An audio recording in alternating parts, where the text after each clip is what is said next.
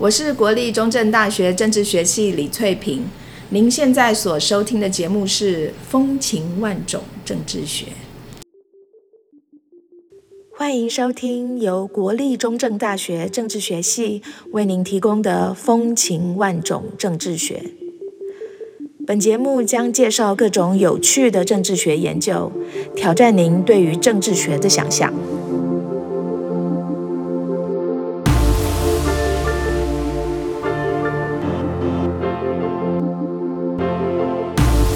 是节目主持人李翠萍，目前是国立中正大学政治学系教授。在每一集的节目中，我们将把长时间埋首于研究工作的学者们拉出研究室，给他一杯茶，甚至一杯酒，让他跟我们畅谈好玩的研究。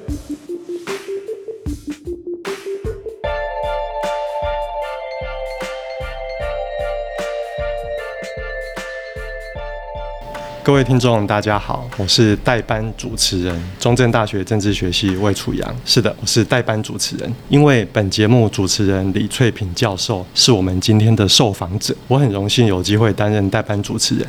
今天。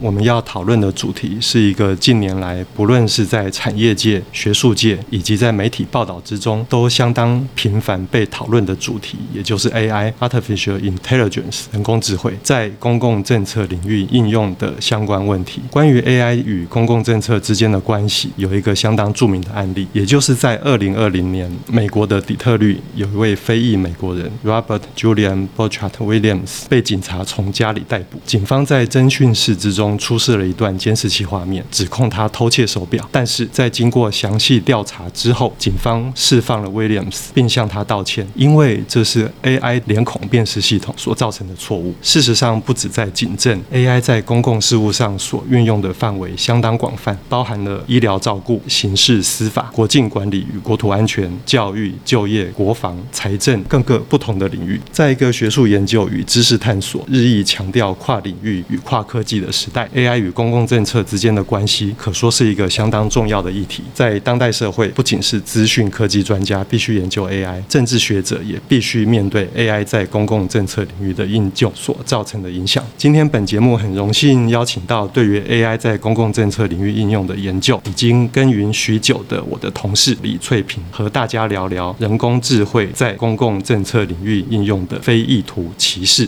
李老师，要不要先和我们的观众问声好？其实我们是听众哎，和我们的听众问声好，要不要重录？不用，还是你不用不用，这样很好。好，好，呃。各位听众，大家好，我是中正大学政治学系李翠萍，很高兴有这个机会换个角色来担任受访者。那我现在也才了解，原来要介绍自己是这么困难。之前本节目的特别来宾呢，在自我介绍的时候都介绍的很短，然后我现在知道为什么了，因为我也不知道我要自我介绍什么。我一向以来就是做那个环境研究、环境政策的研究，那呃，大概是这两三年就开始对 AI。伦理啊，道德啊，有兴趣这样子。那刚才呃，您有提到，就是说这两三年来开始进行 AI 和公共政策之间的研究嘛？嗯。那这当然是这几年在学术界大家希望尝试的一个主题。是在我们今天正式进入 AI 与公共政策之间关系的主题之前，我想请教您一个很重要的问题，就是说，虽然我们都知道跨领域研究的重要性，但是对于我们政治学者或是公共行政学者而言，因为我们不是理工或科技知识背景出身，请问您在进行 AI 相关研究的时候，有没有感受到是否存在着某种学科上的门槛，或是说一种心理上的关卡需要被突破？就像我刚刚说的，我一直以来的研究都是以环境政策为主嘛。那特别是像环境正义啦、环境污染区的这个居民的需求等等，哈。大概是在三四年前，有一次我开车的时候，我忘了是听哪一个节目的 podcast，好像是 TED Talk。然后当时的那个讲者他就提到一个很有趣的主题，叫做数据正义。他提到说，那个机器学习所依赖的这个巨量资料，其实是呃潜藏了很多社会偏见，所以机器也可能会把这些偏见都学起来。那当时我是觉得说这个议题很有趣，也算是一个正义的议题嘛，哈、所以也没有偏离我原来有兴趣的这个议题太远，所以我就开始找一些资料来看，那算是我关注这个 AI 伦理议题的一个开始。当然，楚阳老师，你有提到一个技术的关卡，心理障碍，我当然是有啦。呃，光是搞懂这些专有名词，其实就费了很大的功夫。那像是说什么机器学习啦、深度学习啦、神经网络啦、联邦式学习这些这些概念，像我们的研究的习惯就是不懂的东西一定要搞懂嘛。但是毕竟这个专业很不同，所以我在阅读 AI 相关的文献的时候，其实最大的困难就是，哎，好像懂了。但是又不是真的很懂，是，呵。例如说，我之前想要弄清楚到底那个自然语言处理还有大语言模型是什么，然后又找了一堆东西来看，然后花了很多时间。那你真要说我懂了吗？其实我也不知道，哈，好像又不太懂。可是你说我完全不懂吗？我好像又懂一点点这样。然后，所以我是觉得说，对于一个以研究跟弄懂东西为一生志业的哈学者来讲。其实这是一个很大的关卡，一个很大的心理关卡。那我到现在其实我还不知道怎么突破这个关卡。不过我是这么跟自己说的啦，哈。嗯哼。第一个是说，我不需要很懂技术，我才能做 AI 伦理的研究。例如我最近在读的，呃，是评估一个 AI 模型的优劣。好，那它有好几种指标，那我只要懂得这些指标是什么意思就好。那但是我不不需要会计算它这样子，好，这是第一个我很阿 Q 的对自己的对话。然后第二个是说，如果我真的以为说我能够轻易就懂这些技术的话，那对资工系、资管系的那些专业就太没礼貌了哈，太失礼了。我怎么可能在毫无基础知识的状况之下就弄懂这些技术呢？所以我就一边很阿 Q 的就安慰自己，一边就继续阅读那些我看不懂的东西。在我们呃这篇文章当中，不断的讨论到 AI 和公共政策应用的相关问题嘛。对。那在开始之前，能不能请您再告诉我们一次，AI 在这篇文章当中它的定义是什么？OK，呃，其实呃，我觉得这个问题问一个自贡系的老师可能会比较好。不过我用很简单的方式来说哈。首先，呃，人工智慧是一个很大的领域。那这个领域里面包含了很多的次领域，像是自然语言处理、音讯的处理、图像的处理、机器学习，这些都是属于人工智慧这个大伞下面的次领域。好，那最近最夯的大概就是机器学习，好，大家最常听到的。那机器学习这个次领域里面，其实还有一些次领域。那其中深度学习就是这个呃机器学习的次领域。深度学习它其实是一种具有层次性的机器学习的方法，那它利用的是呃神经网络的原理，好，也就是它模仿我们人类大脑里面许多神经元。那这些神经元有些就是用来接收讯息的，有些就是来传递讯息的，好，传递资料的。那所以深度学习就是从接收这些杂乱无章的大量资料里面去一层一层的去处理。然后逐渐的转而生产出一些有用的资讯，它那所以深度学习它其实就是有点呃模拟模拟我们人类的大脑的运作这样子，好，但是它就是利用那个神经网络的一个原理。那我举一个例子哈，可能就是社会科学的人可能会比较能够理解，就是说，呃，我我其实很怕狗，哈，我其实很怕狗。那我小时候去学钢琴的时候，路上曾经被狗追过，呃，那我还记得那个在。钢琴老师家的那条巷子里面，然后那时候我很小，那个国小二年级嘛，然后背了一个很重的那个琴谱的袋子，很大，然后还背一只狼狗追这样子，然后所以那个印象就很深刻。然后包括说，我现在都还有印象，说我看到老师家那个绿色的竹篱笆的时候，我就觉得说，哦，我快要得救了那种心情，我到现在都还记得。好，好，那这有点扯远，就是说，呃，当我看到一只动物，那这只动物的各种。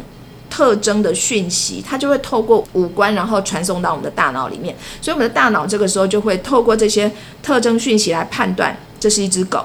例如说，好，它四只脚，所以我的我大脑里面就会判断说，这个不是家禽，这个不是鸡鸭鱼，它是家畜。然后再来，诶，它的眼睛很大，又很圆，又很嘴巴很凸，所以它不是一只猫，它是狗。就是说。这个都是一层一层在判断的。那这些讯息进来以后呢，最后最后经过我这个大脑里面这些神经元哈，不断的送讯息出出来，然后传递讯息，然后会最后最后我就会判断说这是一只狗，然后就会警示我说哦，这是一只狗，你要小心一点啊，你以前被追过这样。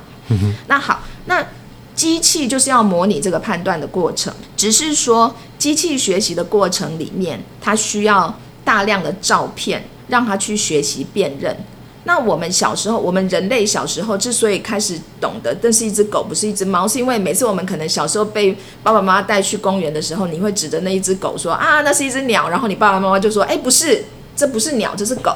然后下次你再看到一只猫，你又说啊，这是一只狗，然后你爸爸妈妈又跟你说，不是，这是一只猫。所以你是我们人类是经过这样子的学习的过程嘛？那可是机器它学习的过程是它就是经过大量的照片，然后让它去学习辨认。那当然，这些照片需要人工去标注，说，呃，这是狗，这不是狗，这样子让，然后让机器去知道说它的判断对或不对。从这个过程里面，它就会学习到越来越正确的判断，这样。所以，我们可以用这种方式来去理解那个呃深度学习，好。我接下来想请教您的问题是说，虽然在这一篇文章里面，您讨论的是 AI 造成的歧视问题，可是呢，在文章一开始的地方也有提到，AI 在引进公共政策领域的时候，确实对于促进社会公平以及降低社会不公平，让人们产生了期待。能不能请您说明，在促进社会公平这个目标上，AI 为什么能够扮演一个促进的角色？另一个问题当然就是 AI 被引进公共政策领域。它当初的目的是不是要为了促进社会正义和公平的实现？AI 它能够促进社会公平哦，其实我指的是说，呃，透过 AI 技术的帮忙，它能够提升社会中就是一些弱势者的福祉。好，例如说最简单的就是，我可以透过 AI 的技术，然后使得那个视障者。他在城市中移动的时候可以更顺利，或者是说我们可以很精准的为不同的学生，好透过 AI 的分析去帮他设计比较适合他的课程，好，那这也可以让在学习的过程里面比较没有跟上的那些同学们，他们可以得到他们比较克制化的课程的设计，这样，或者是呃像法国政府他们就利用 AI 来抓逃漏税嘛，那。这种就是我觉得可以促进社会公平。好，你大家都该缴税，那为什么你可以逃税？那我们就用这个 AI 去帮你把把你揪出来，这样子。所以这是一种促促进社会公平的一个很好的例子。但是，到底我们引进 AI 进入这个公共政策领域，是不是为了要促进社会正义哦？这个问题我觉得就有点难回答，因为我觉得科技被引进公共领域有一个很重要的因素是效率。以前要花很多人力跟工时去工作，然后交给 AI 可以很就很可以很快速的处理嘛。我们举个例子来讲，就是我们现在做执行研究的人，我们不是到处都要去做访谈吗？那访谈如果受访者同意让我们录音的话，我们就会访谈回来，就一个很大的工程，就是要把那个录音档转译成逐字稿。那我们以前的做法都是要靠人工来处理嘛，就是找工读生帮你听，然后帮他打一个字一个字打成逐字稿嘛。那这个这个真的是花很多的力气，很多的时间，但是现在都不用啦。现在你就只只要上传，然后你的那个音档就可以帮你直接转译成一堆的文字档，嗯就是非常快，可能就是几秒钟，或是你就可以拿到一个文字档，甚至它可以帮你把标点符号都标好。你只要付一点点小钱，它就可以帮你整个做好。你想想看，以前这么大量人力需要做的事情，现在可以这么快速的处理，对不对？那这就是效率嘛。那又比方说，现在要抓逃漏税，以前都要靠人工去抽丝剥茧啊，还不见得抓得到。可是你现在公部门让 AI 来处理，那你给他下一个指令，他就很可以很快的帮你完成了。所以我认为说，AI 被引进公部门，其实效率是一个不可忽略的因素啦。这篇文章当中，其实他谈到的是 AI 人工智慧的非意图歧视。那请问您认为歧视的意义是什么？在探讨 AI 的歧视的问题的时候呢，您为什么不直接说我们要探讨 AI 的歧视，而是要特别强调这是一个非意图的歧视？OK，其实这个问题很有趣，因为曾经有学界的同才问过我同样的类似的问题，他那时候是直接的问我说：“呃。” AI 它会有意图吗？就说 AI 它会有办法故意做什么事吗？对对。如果说它 AI 有意图，它有故意的能力的话，那你说它非意图歧视这样才有意义？这样子，呃，那我我也曾经很努力的想这个问题，我是觉得首先是这样，AI 其实它没有意图，也就是说它没有去故意做什么的能力啦，我是觉得它没有。所以我在我的那篇文章里面提到的非意图，其实指的是说 AI 它没有故意歧视特定群体的能力，但是它却造成了歧视的结果。我的定义是这样子啦，好。那例如说，我现在举个例子，我也不知道这个例子到底适不适合。好，比方说有一个女孩子，嗯，她从出生开始，她的父母就教她说，你长大了以后要找一个有钱人结婚。好，那不断不断反复的教导她，就是这个观念。那假设呢，学校的老师也是这样教她的。好，那刚好这个小女生她长大的过程里面，她的好朋友们也都是这么想的。好，那所以呢，这个女生她长大了以后。呃，交男朋友只找有钱人，只要她知道说对方是穷人，她就马上没感觉，好不好？那你不能说她故意歧视穷人，她的行为确实产生了对穷人的这个偏差对待，但是你不能说她故意歧视，因为他好像他的城市设定就是这样子啦，他从小他的城市设定已经是这样，他长大了，所以你不能说他有歧视的能力。他故意去歧视没有，但他这个行为确实是产生了歧视的结果。所以我在文章里面提到非意图哦，指的就是说 AI 它其实没有故意要歧视特定的群体啦，但是它造成了歧视的结果。好，那我在这里面所提到的所谓的歧视的结果，在我的文章里面有提到说，比方说像人脸辨识，哈，刚刚那个主持人。呃，魏楚阳老师 也有提到那个例子嘛，哈，就是在人脸辨识上，可能有色人种他的被辨识的那个正确率会比较低，这就是一个歧视的结果。那这可能不是 AI 故意要这样做的，哦，他学来的，好，或者是呢，在美国一个很很出名的案例，就是我在这边也讲的比较详细一点，就是说，呃，就是在对那个犯人做评估的时候，他们有一套系统叫做 Compass，这套系统。那这套系统通常就是用来说，呃，我们要对这个犯人呢做一下风险评估，看看他未来还会还会不会再犯罪，这样他是高风险还是中风险还是低风险这样子。那这个讯息就可以给法官在呃判决，或者是说在决定这个人可不可以假释，或者是说他要量刑嘛，要判他多久哈？那这个可能就是一个他可以参考的依据这样子。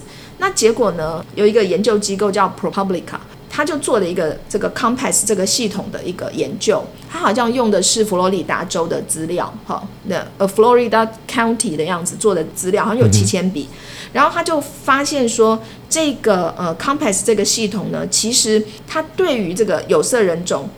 比较容易把它列为是高风险或中风险的，然后对于白人呢，他就比较容易把它列为是低风险，即便这个白人可能现在犯的罪是比较重的，然后黑人那个犯的罪是比较轻的，可是黑人呢就比较容易，哈，就是有色人种会比较容易被判定为是高风险，嗯而且呢，他们还有去做这个研究，就是说，那这个人后来到底有没有再犯罪？好，就就发现说，其实呢，这个呃有色人种他虽然被判定为是高中高风险，可是他后来是没有再犯罪的。可是那些白人他被判为是低风险的，就说他们也发现说他其实有再犯罪。嗯，那这就是一个伪阴率跟伪阳率的问题嘛。你你黑人哈有色人种你就比较容易被伪阳，好就很容易说，哎你还会再犯，结果他没有就伪阳。那黑人或是有色人种他们的这个伪阳率是。比较高的，那白人呢？他的尾音率比较高，好，就是说他被判说你是低风险，结果你再犯了，哈，所以是尾音率也比较高，这样，所以这个就是一种呃，AI 它在判断的过程里面，它不是故意的，就就对于这有色人种做了这样子一个歧视的结果，这样子，所以我指的是这个东西。OK，那我想进一步的再谈这个问题，就是说非意图歧视它造成的原因。嗯，其实是什么？能不能再稍微深入的解释一下？好啊，呃，其实这个东西是蛮容易理解的啦。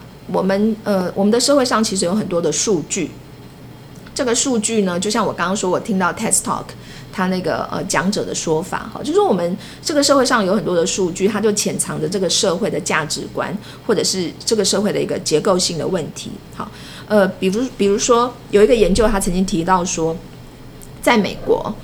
非洲裔的美国人，他们在急诊上面所花费的呃经费会比白人高。好，那这就是一个数据。可是这个数据后面隐藏的理由是什么？好，那这个研究他就提到说，因为非裔的美国人哦，他们比较容易会觉得说去看医生的时候，医生不会好好的诊疗他们。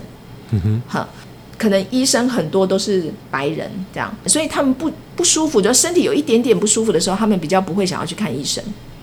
那通常要等到真的撑不住了，嗯，才去看急诊。这样，为什么他们不舒服的时候不去看医生呢？那当然就是他们平常或者整个社会的氛围里面，还是有去感受到他们被歧视嘛，对不对？好，那这个就是这个歧视所带出的一个数据。所以我的意思是说。社会上累积的这些数据资料，它其实就潜藏着这些结构性的不平等问题。那如果机器学习的时候，它使用这个数据来训练、来学习，那它当然这个就会学起来嘛。这也就是为什么亚马逊公司它会出现一个 AI 在帮忙筛选这个应征者的时候，女生都被 AI 筛掉了。那为什么？因为 AI 它使用的学习的资料就是亚马逊的人事资料，那里面呈现出来的一个讯息就是。男生他的薪水比较高，那职位也比较高，所以 AI 就学到了啊，男性的话他的品质 可能比女性高，男性比较优秀，好这样的结论，所以他就直接他就把女性筛掉了。所以这个就是一个很典型的，他因为喂给 AI，让 AI 学习之后，AI 就直接从这些数据里面去归纳出来男生比较优秀。那像这个呢，就也要再回到我刚刚讲，就是这也不是 AI 故意的，嗯，就是数据学来的嘛。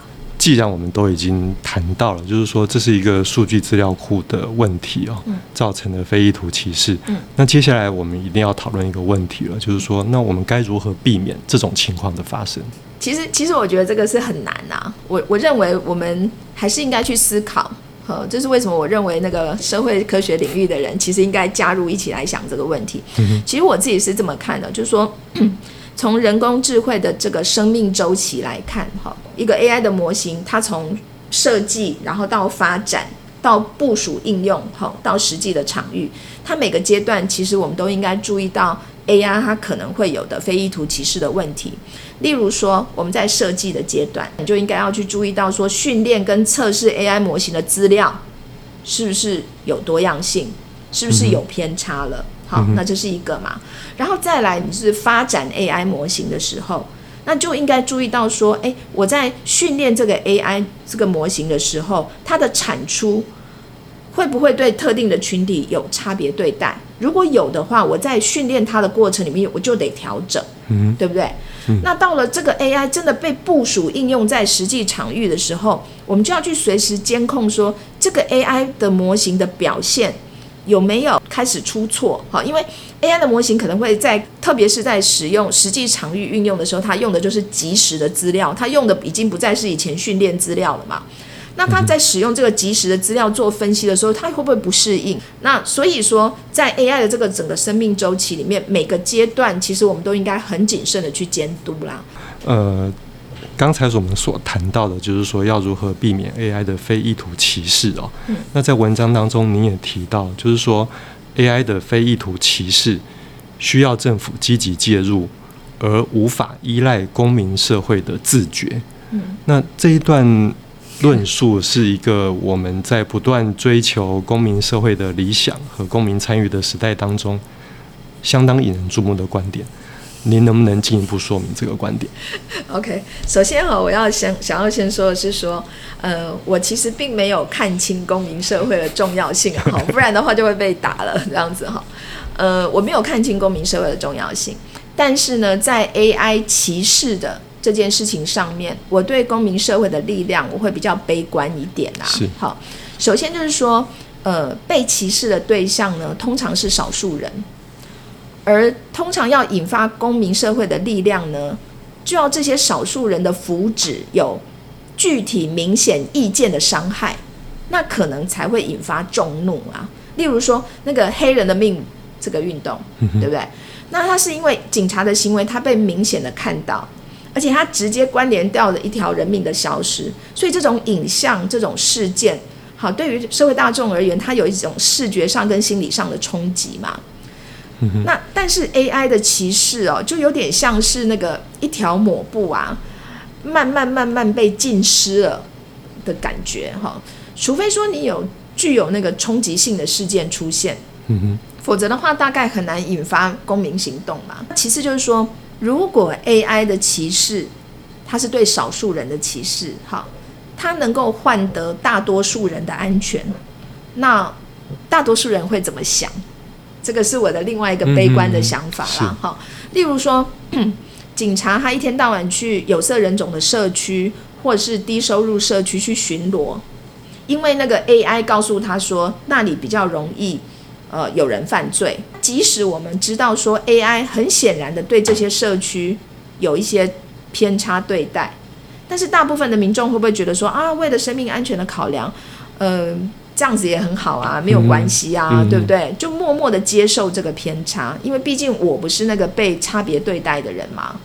嗯，这个是我的第二个想法那第三个就是说，其实现代科技发达到现在这个程度哦，我们对机器的承受度是越来越大的。好，不管我们信不信任这个机器，我们都已经很习惯了我们手上这一台没有办法关机的手机，嗯对不对？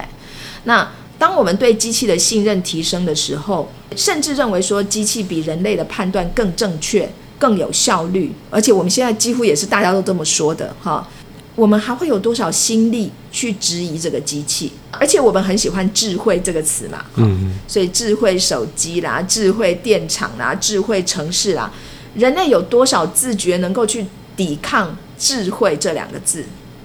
哈，所以我才说。AI 的非意图歧视，它需要政府积极介入。我们没有办法仅仅依赖公民社会的自觉，它会很慢才出现。如果真有的话，它会很慢才出现。不然就是我们要先期待有一个呃特大的、好很具体的伤害出现，才会引发众怒。那我觉得那都来不及了。我想再请教您一个问题哦，就是说我们谈了这么多的 AI，您认为 AI 就整体而言，它是不是一个值得期待的趋势？那如果啊，如果可以选择的话，您会期待活在一个没有 AI 的时代，还是说你会拥抱 AI 时代的来临？呃，这个问题哦，有点那个，好像有一个陷阱的感觉。没有，没有，没有，没有陷阱。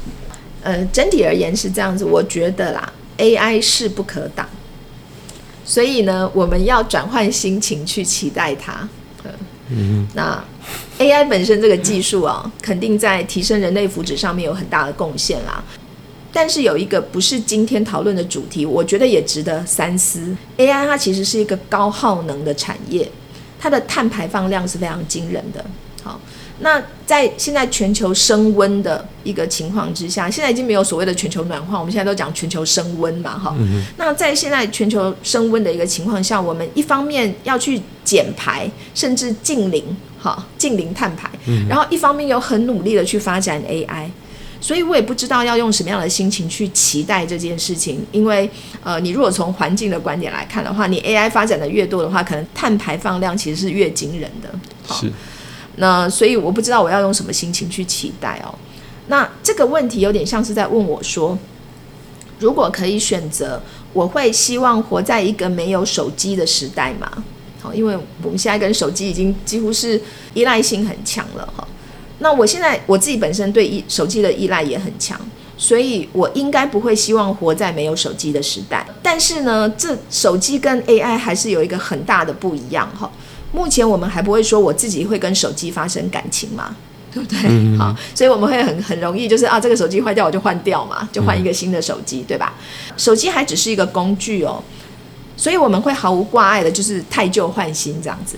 但是如果说我们今天诶依赖 AI 人形机器人，嗯，恐怕问题就会比较复杂。嗯哼，我在今年五月的时候曾经呃看过一个音乐剧。它叫做童话与传说，好，那他就是在提到说，人跟机器人之间真实跟虚拟的那个界限，其实是会越来越模糊的，对，所以这个我觉得未来这个界限会越来越难划分，好，这就像什么呢？我不知道那个魏老师你有没有在用那个 Chat GPT 或是用 Bing，像我我就是有时候无聊的时候，我就跟 Bing 对话这样子。呃，我只有跟 Siri 对话过。哦，你跟 Siri 对话过哈？像我就发现说，我在使用 ChatGPT 的时候，我竟然会用 please 嗯这个字，嗯我竟然会用请，然后他回答以后，我会跟他说 thank you。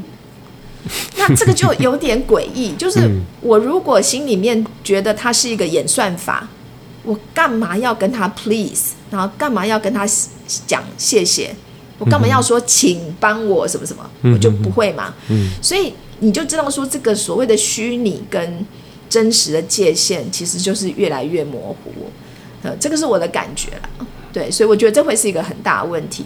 拥抱他当然是，但是我们要很警觉，我们跟他之间的这个互动关系，其实会越来越复杂。对是是，就是说您刚才提到，就是说人有可能会对 AI 产生的情感。对，对，不过其实二十年前史蒂芬史皮伯的电影 AI，他谈的是另外一个方向，嗯，就是那个 AI 的小男孩，他对于那真正的人类的母亲产生了情感，他谈的是这样子一个反向的一个情感的过程。啊对，嗯那是一部蛮有意思的电影，那部叫什么？名字就叫 AI。哦，名字就哦是，OK，我知道那个有一部叫《云端情人》啊，嗯，就是人类真的跟云端情人产生感情这样子。嗯对啊，对啊。那最后呢，我要请问您一个问题，就是说，当您完成这篇研究论文的时候，打从心里有什么特别的想法或是感觉吗？首先是我当时呃读那个文献读到眼睛快脱窗这样，就是当我现在还记得那种那种状况，因为因为毕竟是读一个自己完全不不是很熟悉的哈，这个一个崭新的领域，所以我那时候读文献就大量读，然后有些也能用，有些也不能用，然后就是但是读到眼睛快脱床的。而且就是这样，就是通常我做完一个研究之后，我就会直接离开它。嗯哼，嘿，因为通常一篇文章，你从思考到阅读到撰写到修改，已经浸在里面很久了。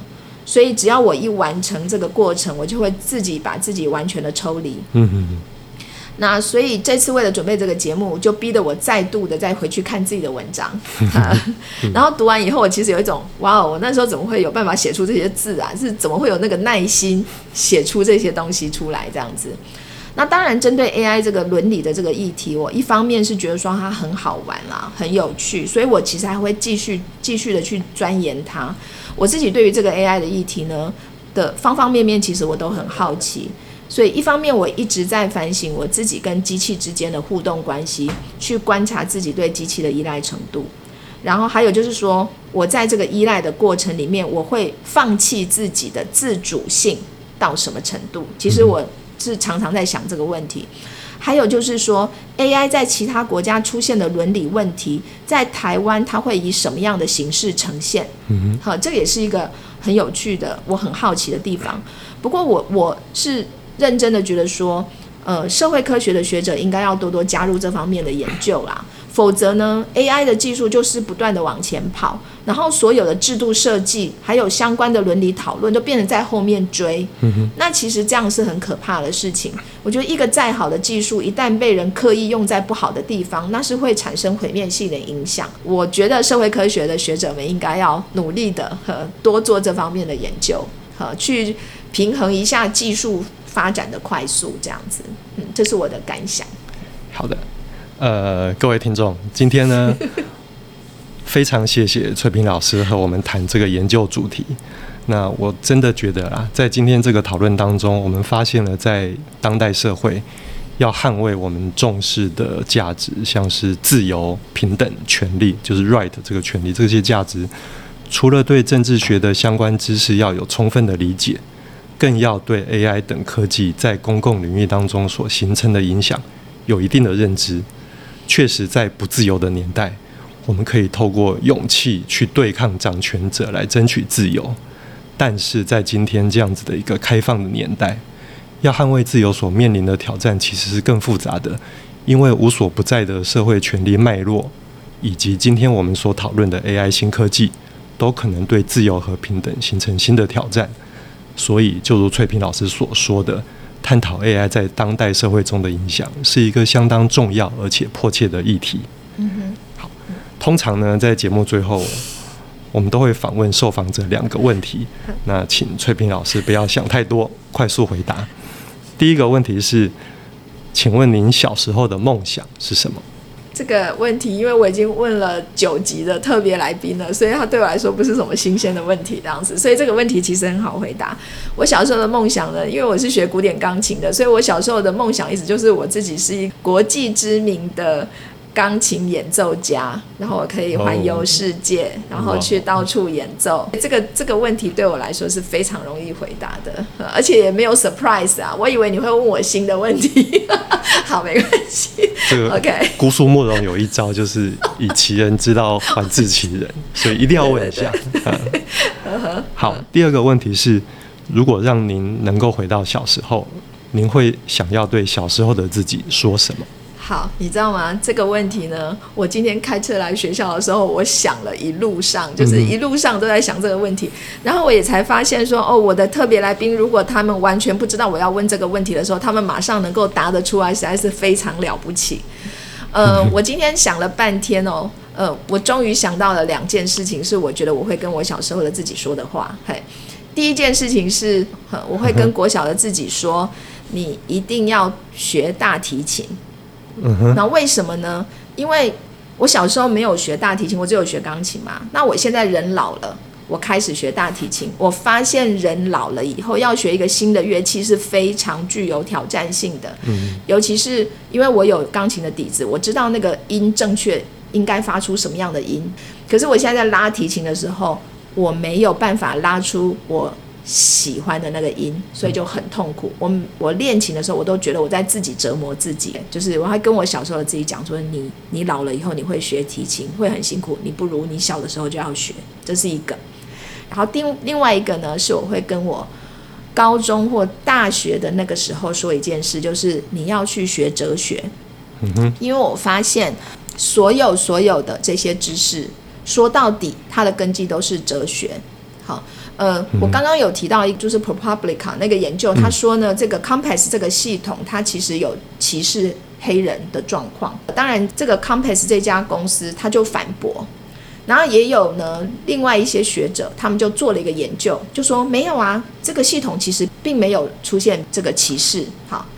然后当然又有另外一个学者就去检视这些研究，他们就说：“哎，这些研究呢都没有错，不管结论是有歧视或是结论没有歧视，其实他们都没有错。”他说：“因为这两个研究，他们所使用的公平的定义是不一样的。”嗯嗯所以我就在想，其实说到底，是不是应该要回到这些最哲学的思考？嗯。到底什么是公平嘛？我们怎么去定义公平？但是我觉得我在这方面是非常不足。所以我会跟我小时候的自己说：“你要早一点去接触哲学，这很重要。现在接触太晚了，太老了。”这个时间有限，我们也只能谈到这个地方。不过其实是可以继续谈下去的。对对对对对。好，那最后再次谢谢翠萍老师的分享，也要谢谢听众您的收听。呃，有关今天讨论内容的研究内容，我们已经在本集节目的说明。提供了这篇期刊论文的连结。若您有兴趣，想要进一步了解这个研究，可以利用这个连结。那各位，我们就下次再见。谢谢翠萍老师。好，谢谢各位听众，拜拜。拜拜，拜拜。